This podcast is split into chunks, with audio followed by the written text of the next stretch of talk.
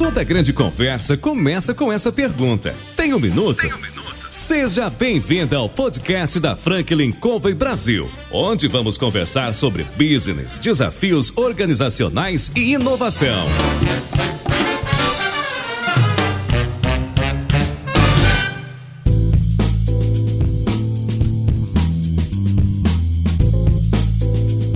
Olá pessoal, meu nome é João Palmeira, sou consultor sênior da Franklin Covey Brasil e eu estou aqui para entrevistar CEOs, presidentes, diretores das organizações mais importantes do país. O nosso programa traz empreendedores e pessoas que de alguma maneira contribuem compartilhando sua experiência de vida, seus conselhos, trazendo histórias do dia a dia. Hoje a gente ligou para o Vitor Peçanha da Rock Content e perguntou para ele se ele tinha um minuto. E aí Peçanha, você tem um minuto? Tenho, tenho, vários, vamos lá. Bacana, seja bem-vindo. Obrigadão, cara. Peçanha, conta um pouco pra gente da sua história. O pessoal quer saber aqui como é que você chegou a ter talvez a maior empresa dentro dessa área não é, no mundo.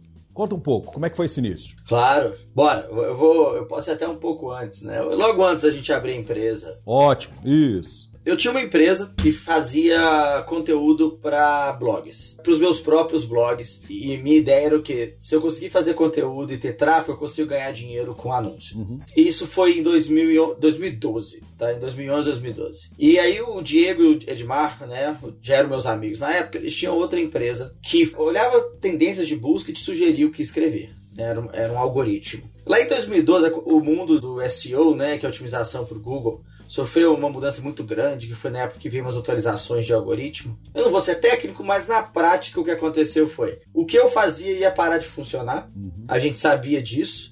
E o que eles faziam também meio que ia parar de funcionar. Porque o Google estava limitando acesso a algumas informações. Porque quando o Google mudava o algoritmo dele, né? Ele falava, ó, houve uma mudança e geralmente começava antes no exterior né, nos Estados Unidos. Aí você vê o que tem lá e falou, cara, isso aqui vai chegar aqui, não vai dar certo. Só que a gente já notava que produção de conteúdo era algo que, assim, tem valor pra caramba. Vocês começaram a perceber isso com uma certa antecipação de meses, é isso? Só que ao invés de tentar ficar otimizando, assim, olha, é só o que o Google quer, tentar ficar ali né, brigando, duelando com o Google, fazendo o que a gente chama de hack. Aí falou, cara, se a gente foca no cliente, no que, que o cliente quer, é natural que vai evoluir o que o Google quer que o cliente tenha a melhor resposta possível, né, o usuário dele. Entendi. E se a gente der a melhor resposta e levar em conta as boas práticas, a gente vai ter tráfego. Eu falei, ótimo. Como é que a gente faz isso? Vamos usar todo o nosso conhecimento, que a gente já tinha conhecimento de como fazer isso, vendendo para outras empresas, porque não é fácil montar uma estrutura de marketing de conteúdo, sabe? Aí isso foi final de 2012, foi o momento que a gente estava assim, cara, será que a gente faz isso? Sim ou não? Ao mesmo tempo, foi um momento muito particular na minha vida, que eu passei num concurso público que pagava bem, trabalhava seis horas por dia, e eu montando empresa, e eu assim, cara, aí é a decisão que eu vou fazer na minha vida. Ainda bem que eu decidi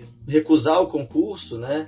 Eles foram atrás de mim até, nossa, em todo quanto é lugar, cara, você vai recusar o concurso ali. Vou, deve ser a pior escolha da minha vida, mas fazer o quê? Isso foi final de 2012, março de 2013, a gente juntou oficialmente, e, né, a gente acabou de completar sete anos, falou, ó, isso aqui é Rock Content, o que a gente tem que fazer? A gente vai vender conteúdo para outras empresas, ajudá-las a ter sucesso através do marketing de conteúdo com nossa expertise. Foi a premissa, sentando na salinha e falou: o que a gente faz agora? A gente colocou como meta, era o nosso projeto de desemprego, né? Que é quanto tempo a gente consegue ficar desempregado. A gente colocou como meta que em seis meses a gente ia ter que ter 100 clientes. E também colocamos como prática que se a gente vai vender conteúdo para esses clientes, a gente tem que ser muito bom em fazer pra gente. Se a gente não conseguisse fazer para nós mesmos, como é que a gente ia conseguir vender para os nossos clientes, entendeu? Ou seja, o que vocês fizeram foi queimar os seus navios, porque para você recusar um trabalho certo do serviço público com um ganho bacana, é. dizer assim, cara, eu vou enfrentar aquilo que eu acredito. E ainda os teus colegas também, isso é alguma coisa que muita gente passa muitas vezes no sentido de ter que escolher entre o seguro e o improvável, talvez, é alguma coisa que ele diz assim, e se não der? Então a meta era seis meses para dar certo. Exatamente. Como é que era isso? Seis meses para ter 100 clientes. Ah, para ter 100 tá? clientes. É, isso não quer dizer que deu certo, tá? Hum. Por que isso? Porque assim, dar certo seria se a gente tivesse ganhando muito dinheiro, né, dando lucro, uhum. todas essas coisas. O que a gente precisava era falar assim, cara, será será que isso que a gente está oferecendo, o mercado quer? A gente tinha uma hipótese que queria. A gente tinha como benchmark várias empresas que faziam isso fora. Né? A nossa ideia não era original. Né? Nem sou muito a favor de originalidade, acho que é super valorizado. A nossa ideia era trazer para o Brasil uma coisa que já estava acontecendo lá fora. E aí a criatividade e a originalidade vem executar para o Brasil. Então a gente estava lá definindo assim: ó,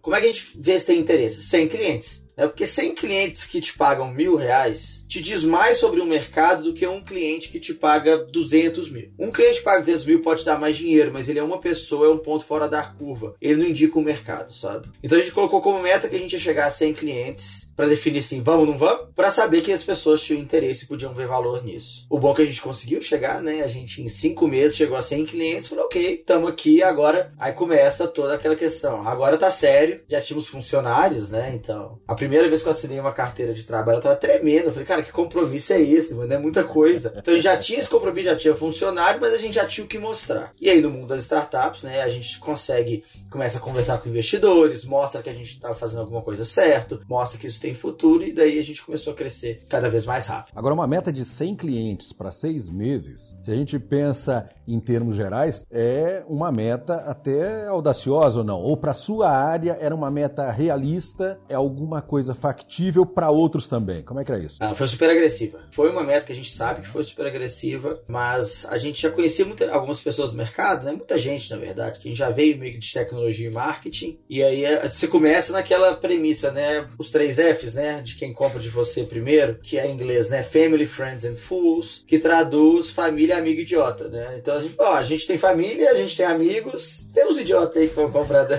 sacanagem, né? Conhecidos que sabiam ver o valor, então a gente fala, ó, vamos atrás. E aí é uma coisa que a gente fez que é muito diferente de boa parte das startups. Né, que é o mito de que o seu produto é a coisa mais importante. Né? A gente falou: ó, nossos principais investimentos agora vão ser marketing e vendas. Que entregar o produto, o conteúdo, a gente conseguia usando ferramentas que já existiam: Google Docs, a gente controlava a empresa inteira em tipo Excel, né? E o valor não é a tecnologia usada para entregar. O valor é o texto, no nosso caso na época era só texto, o texto bem escrito, publicado no blog da pessoa, gerando tráfego. Então a gente falou assim, para a gente validar, a gente tem que fazer um bom marketing bom vendas. Tanto que o primeiro programador que a gente contratou, e a gente se considera uma startup de tecnologia, foi com seis meses de empresa. Né? Um dos meus sócios programa, mas mesmo assim, só ele fazendo outras coisas, não estava muito focado. Mas a gente acha que isso foi um grande acerto. Nós tínhamos concorrentes investindo mais em tecnologia, com tecnologias melhores que a nossa, mais baratos que a gente, e a gente conseguimos chegar nesses 100 clientes. Né? Então, isso foi um acerto que a gente tinha que validar o que as pessoas querem. E eles não querem querem tecnologia, eles querem solução. É engraçado isso, né? É uma mudança de perspectiva para a grande maioria, né? É o que, que eu estou oferecendo como solução para comprarem o que eu estou oferecendo, seja produto ou serviço, né? É, o povo é muito apaixonado com as ideias que eles têm. Todo mundo é. Então, se você está muito apaixonado com a sua ideia, você vai ter um grau de miopia em relação ao mercado, sabe? A sua ideia provavelmente é ruim no início. A Rock Content de 2020, comparado com a de 2013, é outra empresa, a gente oferece outra coisa. E a maneira que a gente descobriu isso rápido foi, né, a gente não tinha muito amor pelo que a gente oferecia de produto, tá? A gente gostava, mas a gente queria resolver um problema. A gente amava o que a gente estava solucionando para os outros, né? Porque, pô, fazer um marketing melhor, que dependesse menos de mídia paga, que ajudasse as pequenas empresas a não ficar competindo com orçamentos gigantes pelo mesmo espaço de mídia e por aí vai. Mas o erro comum é, a pessoa pensa numa solução, fala, nossa, eu tenho essa solução, e depois vai ver o problema, como é que ele é. E eu já vi isso várias vezes, até como mentor de startup, né? As pessoas falam, cara, eu tenho um robô que nada e limpa os oceanos, e ele é um robô automático. Pá, não sei o que eu falo, o que, que você quer fazer? Ah, eu quero limpar os rios ou os oceanos. Por que, você não pensa algo muito mais simples primeiro? Às vezes uma coisa parada que tem um filtro. Com quantas pessoas você falou? Alguém falou que queria um robô ou alguém falou que queria um lago limpo, entendeu? Ninguém fala o que é um robô. Mesmo porque ele às vezes nem sabe que um robô pode limpar o lago, né? Exato, exato. Então, é realmente é, é você olhar para o que a pessoa precisa. Ainda mais no mundo da tecnologia da tecnologia software, né? Quando você não tá na área de, por exemplo, de hardware, ou você não tá ali no mundo real também, né? Tipo assim, uma loja física, o investimento para teste é muito barato. Né? A maioria dos softwares você consegue, pelo menos, validar com a premissa básica de uma maneira muito simples. Sem gastar seu tempo, é muito fácil fazer o que, o que a gente chama de MVP, né? Que é o produto mínimo viável. Minimum Viable Product. É, mas é isso, assim, esse erro comum. E a gente tá em 2020, fala-se que isso, esse erro é comum desde 2013, que você não pode ficar apaixonado pela sua solução, sem ficar apaixonado pelo problema que você vai resolver.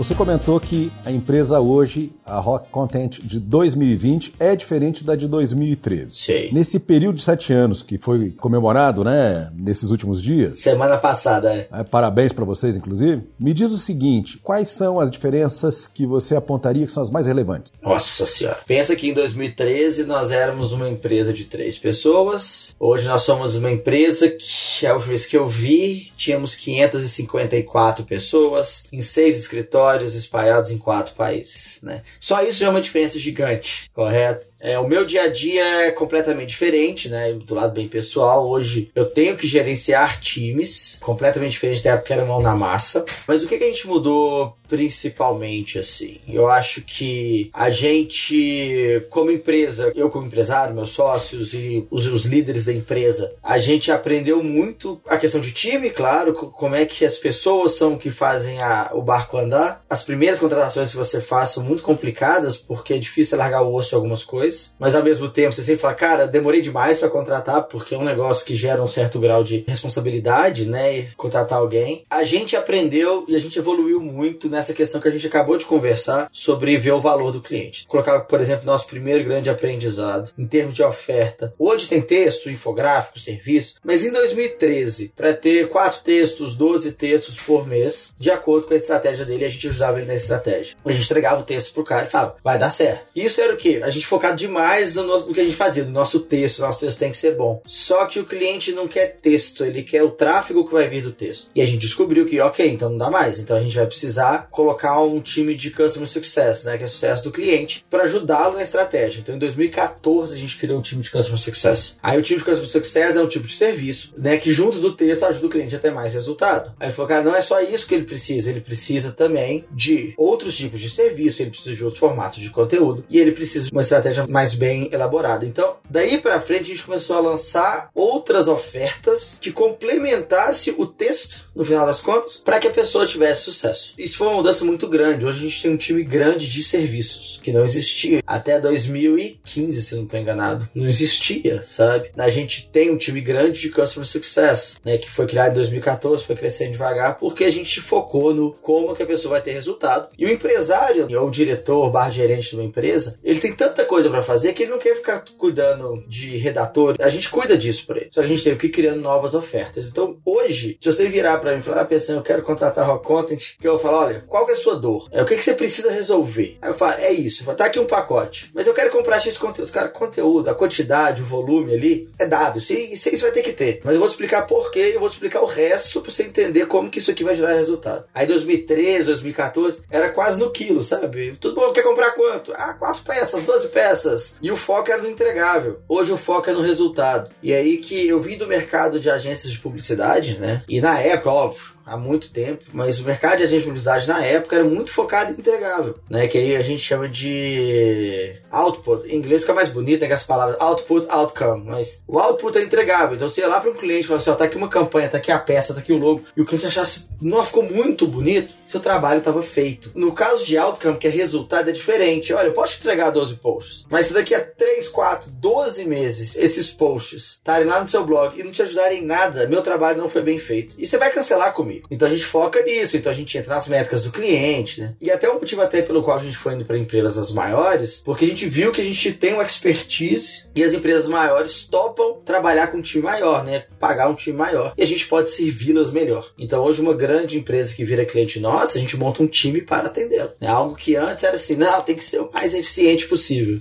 Essa mudança de foco no resultado para o cliente, vocês hoje não são uma agência, mas vocês têm parcerias. Temos. Trabalhamos com agências, isso. Exatamente. E você também comentou inicialmente de que o leque de clientes é bastante grande. Hoje você tem 3 mil clientes em diferentes áreas de atuação. Isso. Como é que é trabalhar num leque tão grande. Isso aí foi um grande aprendizado nosso e dos últimos dois anos, tá? E que mudou drasticamente a empresa. Em 2014, a gente, por exemplo, fechou nosso primeiro grande cliente, ó, certo? Um grupo de faculdades. Eles pagavam muito caro pra época, né? Era assim, 10 vezes o que a gente cobrava na média. E a gente vendeu para eles basicamente uma coisa que era 10 vezes o que a gente fazia pro pequeno. Ou seja, ah, se o pequeno compra 4 peças de conteúdo, gente vai vender 40, certo? Porque eles precisavam de muito conteúdo. Isso foi um grande erro. Uma grande empresa não é só a pequena empresa vezes 10, é outro bicho. A partir dessa época, principalmente 2015, aí 2016, a gente dividiu os times. Vai ter time de vendas para pequena empresa, para média empresa, para grande empresa. Customer Success, a mesma coisa, certo? E o que a gente foi vendo ao longo do tempo?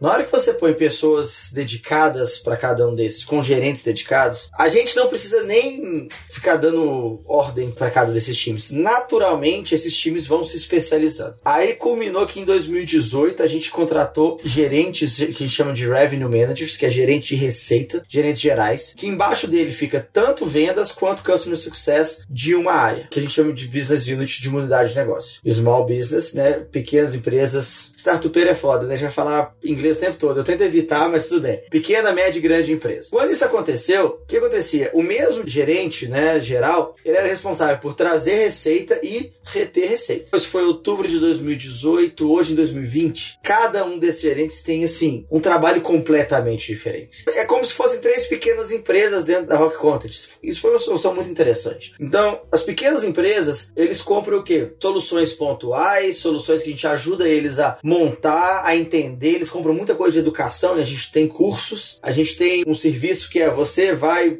deixar o seu marketing rodando, mas daí para frente você executa, né? Porque os pequenos empresários preferem às vezes executar muita coisa. Ou se você quiser, você consegue comprar conteúdo nosso em qualquer formato, meio que self-service. A grande empresa não. Eles querem o quê? Eu preciso de um time me atendendo, é, cuidando de N frentes. A gente tem um desafio que é grande. Eu não quero perder meu tempo. Eu quero resultados mais do que tudo. A gente vende mensalidades, são mensalidades mais altas, mas que são focadas em atender bem e trazer resultados resultado para esses clientes maiores. Então, acabou que se dividiu em pequenas empresas dentro de uma só, entendeu? Foi o caminho natural. Então, esse caminho natural que você comentou, com os gerentes gerais tendo abaixo aí duas unidades de negócio, fez com que você, pelo que eu entendi, fosse desenvolvendo e o que o gerente fazia algum tempo atrás, isso foi de alguma maneira sendo adaptado, moldado e aprimorado. Foi isso mesmo? É, foi uma especialização para a necessidade de cada tipo de cliente. Esse tipo de trabalho que você consegue consegue fazer muito aparentemente tailor-made, né? Feito quase que sob medida para algumas instituições, para pequena, para média ou para grande empresa, é algo que você tem teoricamente, né? Você tem assim uma estrutura padrão. A gente tem uma metodologia. Uhum. Fala um pouco dela. Como funciona, né? Como, aí eu vou falar um pouco de, de marketing digital de maneira geral, de marketing de conteúdo, tá? Marketing de conteúdo é o quê? É você montar uma estratégia que se baseia em conteúdo de valioso para a audiência, tá? Com o objetivo de atraí-la e gerar negócio. Isso é estratégia. Quando você pega isso, você vai assim, ok, o que, que eu quero? Eu quero que as pessoas venham até mim, que elas gostem do que eu tô falando, né? E uma vez que, eu, que elas venham até mim, que elas gostam do que eu tô falando, eu quero ver quem tem potencial de ser meu cliente, ter valor do meu negócio e conseguir mostrar para ele o que eu ofereço. Essa é uma descrição bem conceitual. Aí você fala, ok, você sabe disso, sabe disso, mas peraí, o que é conteúdo de valor? Porque antes, o que é um bom conteúdo? Né? Aí você volta um pouco do tempo da publicidade, o que, que você vê? Cara, marcas e agências falam que bom conteúdo é aquele sim, o mais bem feito, o mais bah, não é. O bom conteúdo é aquele que gera valor para um público específico no momento que ele precisa, né? Resolve um problema. Aí a gente começa a entrar na metodologia. Primeiro, qual é o público que você quer falar? Às vezes nem sempre o povo sabe direito, tá? Eles podem saber assim, não, eu vendo meu produto para homens de 35 a 45 anos. Beleza, isso é para vender, mas o que, que, são essas pessoas? O que, que elas querem saber da vida? Né? O que, que, é o dia a dia delas? Como é que você entra com um conteúdo bacana pro dia a dia delas? Homens de 25 a 35 a 45 que, que ganha 4 mil não diz muita coisa. Aí você tem um, um método que chama persona, que é fazer pesquisas para criar um personagem fictício que representa o seu consumidor ideal. Isso aí faz parte da metodologia. Ok, mas qual que é o melhor formato de conteúdo? Quando você faz a pesquisa de persona, você descobre se ele usa mais o LinkedIn ou o Instagram, por exemplo. Beleza. Sobre o que, que eu vou falar? Não adianta você falar sobre você mesmo. Tem muita pesquisa. Aí tem métodos para você montar o que a gente chama de planejamento de conteúdo, que é fazer o conteúdo que atrai as pessoas, mas sabendo que atrai elas. Eu sempre falo que o bom profissional de SEO, né, de marketing e tal, ele lê a mente dos outros, porque o tempo todo você não consegue fugir disso. E não tem lei geral geral de proteção de dados vai te salvar disso. Na hora que você entra no Google e pesquisou uma coisa, você já é dado. Você pode ser anônimo, você, mas você já ajudou a criar um, um dado. Quando você entra no Facebook e curte algo, você já ajudou a criar um dado, certo? Anonimamente, né? Não tô falando nem dos dados pessoais, que é o maior problema. Mas eu sei que 25 mil pessoas por mês estão interessadas em marketing digital no Google. Isso é fato. Se eu sei isso, eu consigo extrapolar que se eu os textos que eu vou escrever a partir daí. Então essa metodologia é pesquisa, chama pesquisa de palavra-chave. Aí você pega isso, aí você fala assim: eu vou escrever para alguém que nem sabe o que quer comprar, alguém que está escolhendo o que vai comprar ou alguém que já decidiu comprar. Isso tem que escrever para todas as etapas. A publicidade fica sempre falando do seu produto, porque já decidiu comprar. Mas às vezes a pessoa está com um problema muito antes. Né? A compra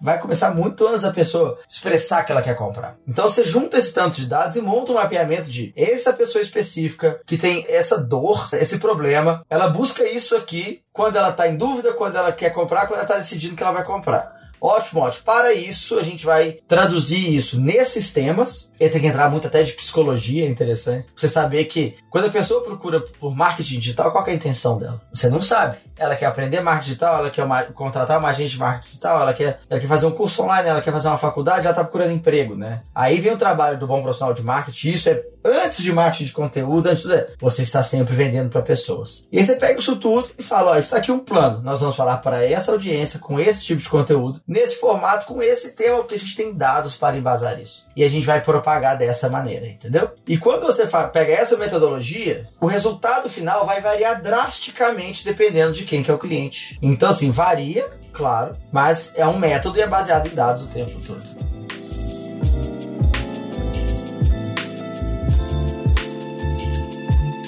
Você comentou que nesses 3 mil clientes, né, e nos 7 anos de experiência, para poucas pessoas você disse o que você quer fazer ou vender, a gente não tem como te ajudar ou não é o caminho. Exato. A grande maioria você tem como oferecer um caminho. E isso passa de um indivíduo até uma corporação de milhares de colaboradores? Exatamente. Hoje, especificamente, a gente não atende indivíduos. Entendi. Não é porque a metodologia não funciona, é porque uma pessoa não consegue trabalhar com a gente, tem que ser uma coisa mais avançada. Qual é o mínimo hoje? Hoje a gente está para o nosso serviço mensal, assim, olha, o nosso pacote padrão é uma empresa de no mínimo ali 25, 50 pessoas. Porque a gente precisa que a empresa faça parte dela. Entendi. E um contribuidor individual, né, digamos, por exemplo, um consultor, ele está fazendo tanta coisa, honestamente, ele vai desperdiçar dinheiro com a gente. Entendeu? Para essas pessoas nós temos cursos, nós temos treinamentos individuais, a gente tem um serviço pontual de vamos criar a sua estratégia para você executar. Entendi. E funciona super bem, entendeu? Porque aí a pessoa vai no tempo dela, porque o indivíduo, né, quando é um só, e a gente vai cobrar o quê? 2 mil, 2.500 reais por mês, mas aquele mês um cliente cancelou e não entrou, ele, ele vai ter que tirar isso daqui, entendeu? Então, no muito pequeno a gente não atua, mas não quer dizer que não funcione. Funciona, eu conheço muita gente que é consultor, que é indivíduo, que são empresas pequenas, que tem sucesso. Mas aí eles mesmos fazendo, entendeu? Já a grande corpora- corporação multinacional, milhares, aí sim a gente consegue entregar o valor que elas precisam.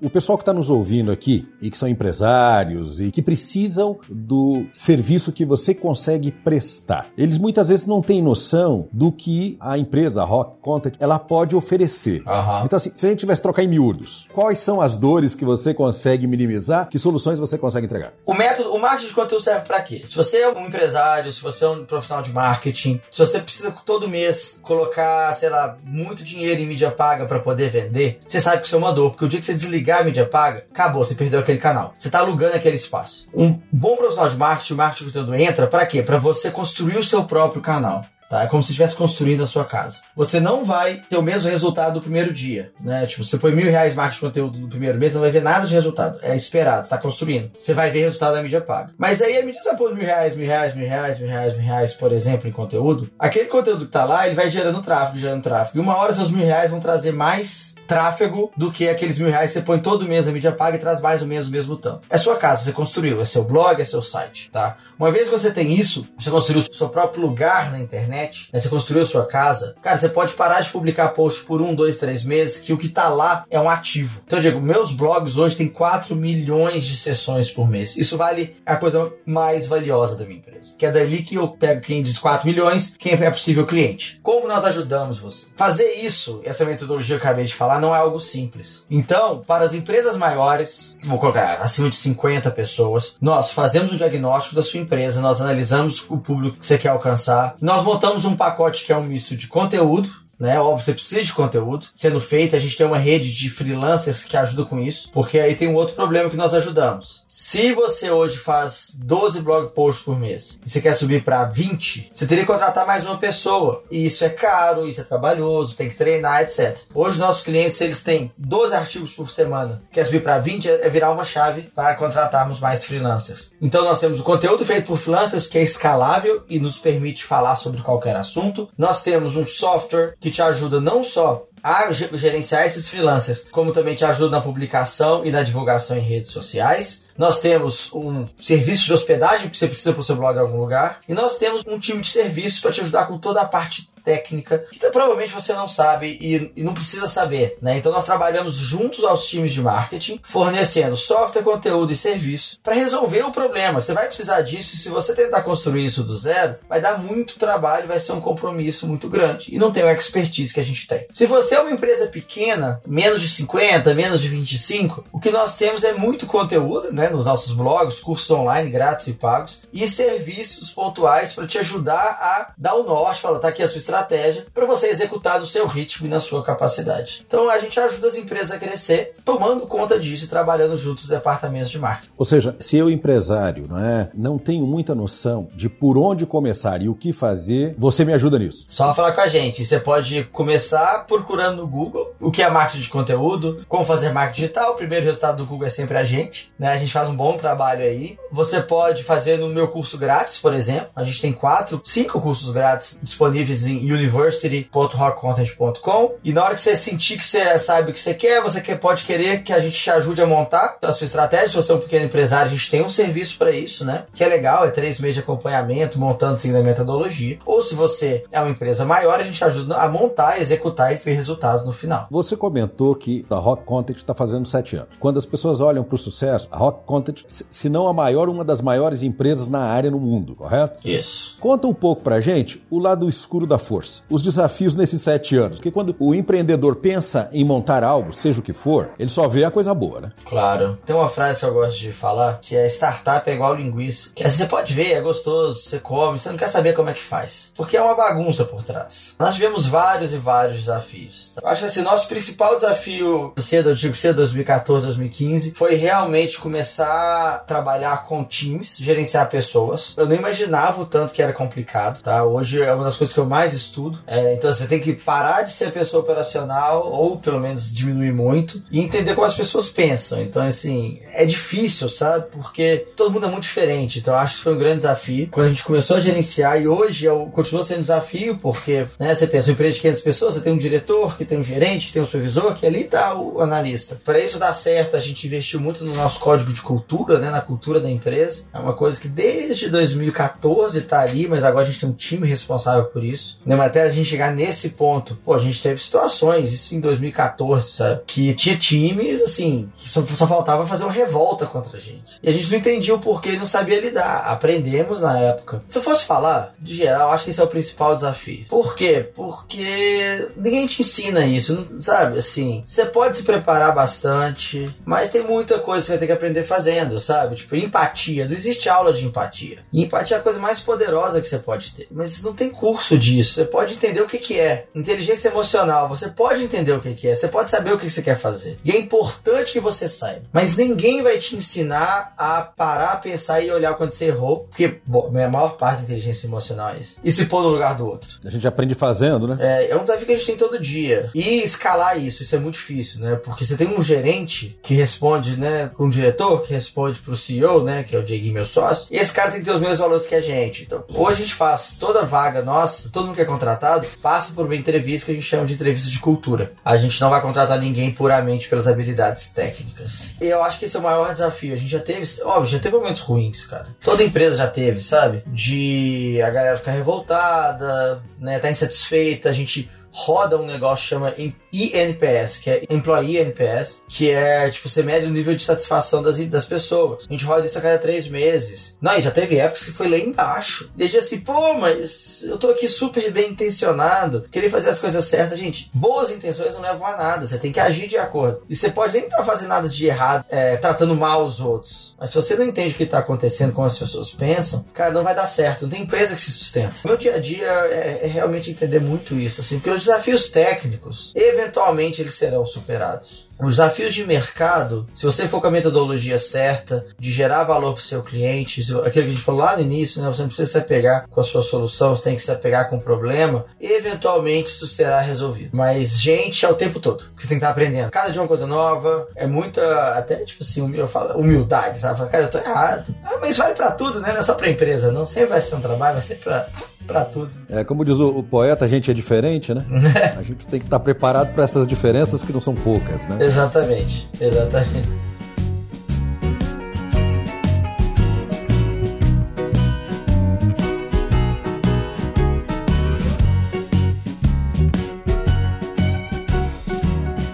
Cara, que análise você faz do futuro da empresa? Sete anos, é uma empresa nova que conseguiu a passos largos, é? deixar sua marca no mercado. É uma empresa que está entregando um serviço de excelência. Como é que você vê os próximos anos? Esse ano de 2020 é um ano que a gente está se consolidando. A gente comprou duas empresas ano passado, no final do ano passado. É uma operação muito difícil. Tá aí algo que eu não imaginava. Nunca tinha feito, né? Ainda mais com empresa do exterior. Questões culturais, cara, é bizarro. A gente está tentando ajustar. Então, o nosso maior trabalho para 2020 é sim continuar crescendo. A gente nunca deixou de crescer, a gente não quer parar de crescer, mas a gente também não tem como meta principal crescer loucamente. A gente está no momento de consolidar nossas as empresas todas para virar uma grande empresa global, tá? E tem uma diferença entre uma empresa que é dona de outras e virar uma empresa global. Então a gente vai passar 2020 unificando a empresa. O futuro nosso é realmente daqui a 4, 5 anos, ano que vem já vai ser, mas daqui a 4, 5 anos, 3 anos, a gente já olhar com natureza, né, com normalidade que a gente opera no mundo todo. Né? Hoje é novidade, em que os processos são presentes no mundo todo e que é isso que a empresa é, em que a gente já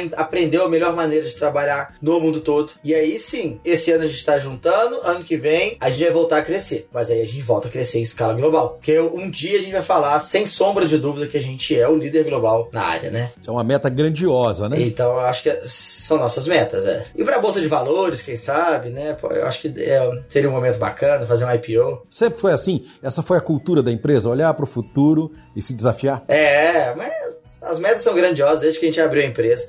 100 clientes era grandioso em 2013. É isso que, na sua opinião, foi um dos fatores que contribuíram para vocês se tornarem, se não a maior empresa, mas uma das maiores empresas nessa sua área, é isso não? Não, com certeza. Né? Aquela frase que não é minha, mas eu gosto muito, sei lá de quem que é. Que é, se você não tem vergonha da sua empresa de um ano atrás, é alguma coisa que você fez errado. Você tem que ter um certo grau de vergonha, sabe? Cara, um ano atrás, olha isso, vai fazer tudo errado. Hoje, como é que é? Ah, não, a gente faz isso certo, ótimo. Daqui a um ano eu quero olhar pro dia de hoje e falar assim, manos, tanto que você era burro. Porque é assim que funciona e todo ano tem que ser assim, né? E isso é desafiar, isso é querer crescer, isso é ser ousado mesmo. Agora, você tá dizendo pra gente que tá nos ouvindo aqui de que o desafio é de cada ano ser melhor, olhar para trás e perceber que fez algumas coisas e agora está fazendo outras que são muito melhores. Exatamente, exatamente. Você comentou do desafio de trabalhar com gente. Gente é diferente. Né? Uhum. Agora, e trabalhar com sócios, porque geralmente as empresas, não é, trabalhando com duas, três cabeças pensantes, elas passam por alguns desafios. Como é que é a experiência de vocês? Todo mundo pergunta, né? Cara, é desafiador. É bem desafiador. Eu e meus sócios somos bem diferentes um do outro. E desde 2013 a gente trabalha bem junto, mas aí eu vou falar um.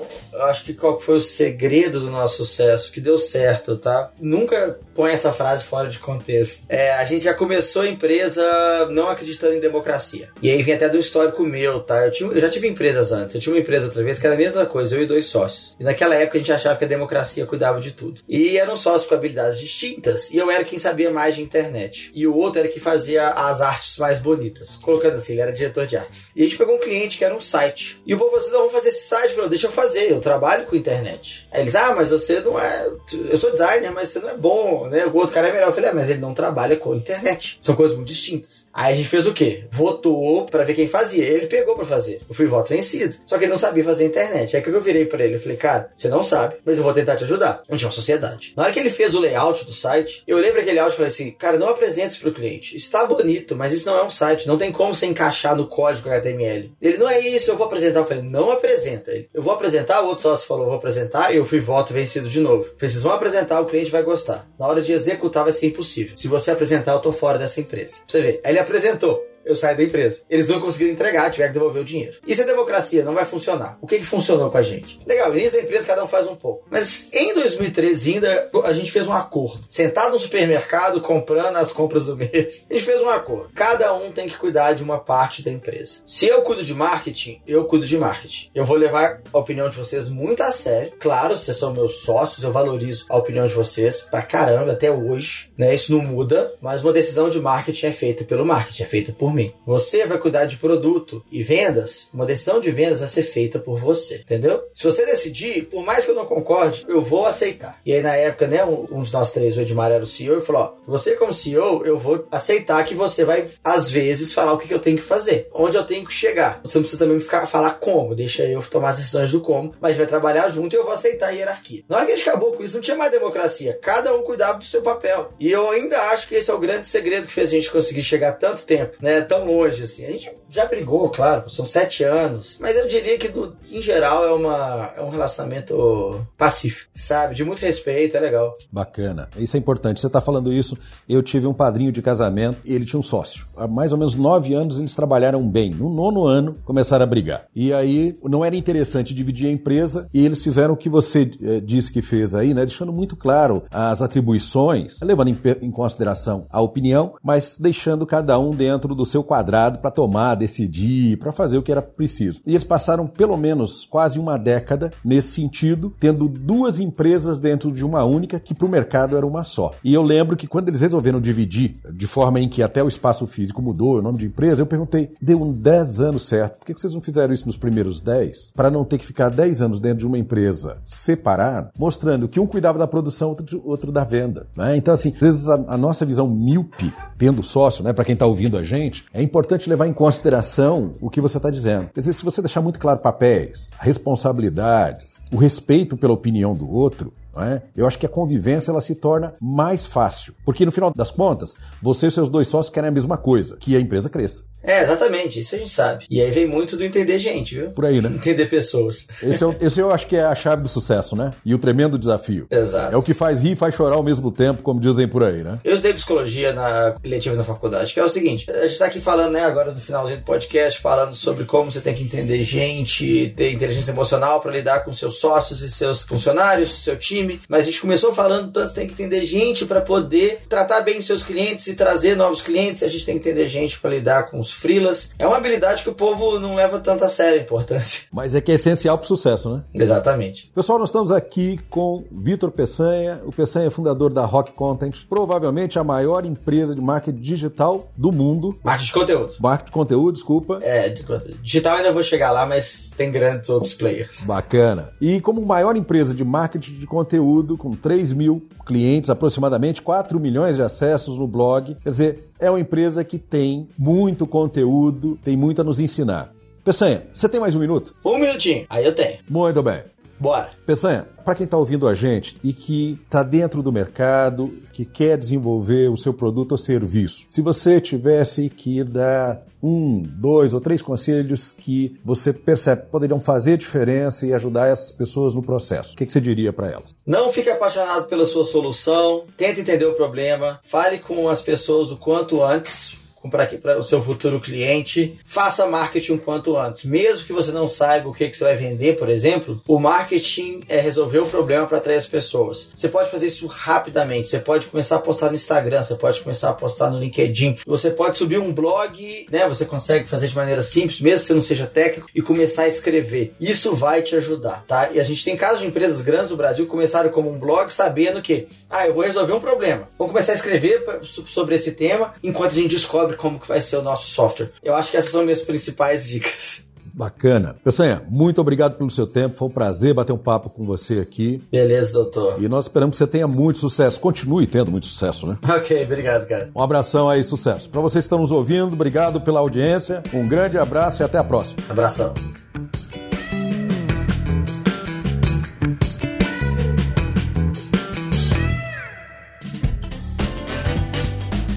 Você acabou de ouvir mais um episódio do Tem um Minuto. Oferecido pela Franklin Covey Brasil, uma empresa global que ajuda outras empresas a alcançarem resultados que requerem grandes mudanças no comportamento humano. Venha conhecer nossas soluções customizadas para os seus desafios organizacionais.